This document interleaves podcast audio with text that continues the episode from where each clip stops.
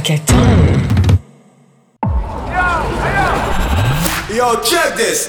J'aimerais savoir quelle influence le stress a sur les résultats scolaires. Eh ben, ça, c'est une question que j'ai envie de te, te poser à toi.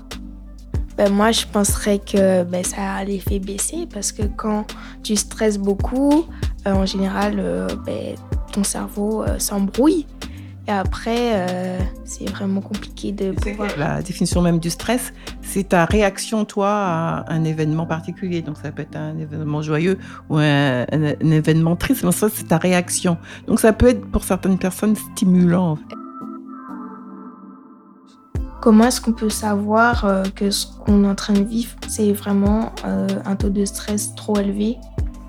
Ben justement, moi je pense qu'il y a des tests qui existent. Moi je ne les connais pas euh, euh, personnellement, mais euh, c'est vrai que tu sais, ce qu'on demande souvent, c'est une expertise. Donc toutes les personnes qui sont là, dont je t'ai cité, elles ont une expertise spéciale à faire, mais la plus importante au niveau de la phobie scolaire, c'est l'expertise médicale.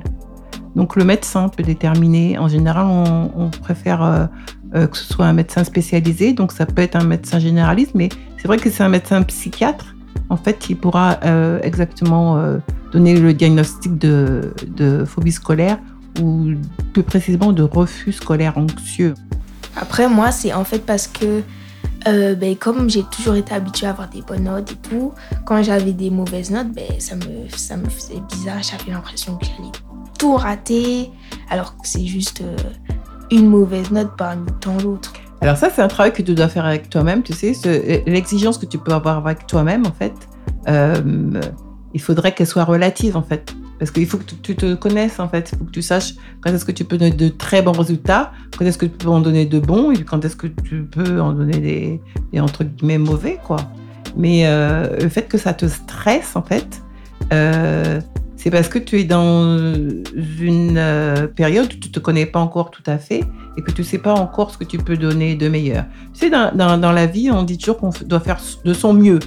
Donc, il y a des périodes où tu fais de ton mieux et que tu n'es pas, peut-être pas à ton maximum, mais en tout cas, tu as fait de ton mieux. Et c'est ça le plus important, faire, faire de son mieux. Moi, je dis qu'il faut aussi avoir euh, d'autres activités euh, qui peuvent paraître ludiques, mais qui en tout cas te permettent justement d'av- euh, d'avoir en- encore de meilleurs résultats, d'être plus performant en fait.